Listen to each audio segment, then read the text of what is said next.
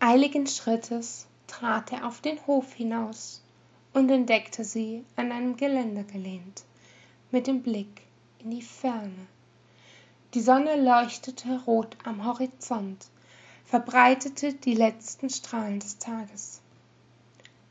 Allein für solche anblicke lohnt es sich erst zu leben kommentierte er die aussicht.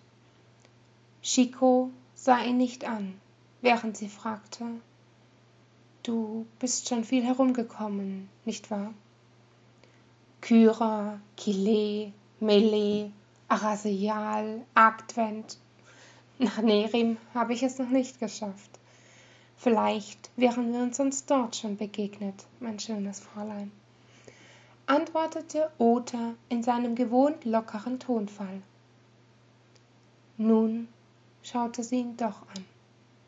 Ihr Blick sprach Bände. Es war nicht derselbe Ausdruck wie bei Livia. Sie hatte ihn nur besitzen wollen. Chico dagegen empfand tiefer für ihn. Und er es wäre so viel leichter, wenn sie ihm egal wäre. Das Bett miteinander teilen und fertig. Aber ihn interessierten zu sehr ihre Gefühle. Vielleicht könnte er sich für sie sogar überwinden. Er wollte schon die Hand nach ihr ausstrecken. Da verschwand das Licht endgültig. Sie hatten zu lange gezögert. Die Chance war vertan. Zeit für die Mission.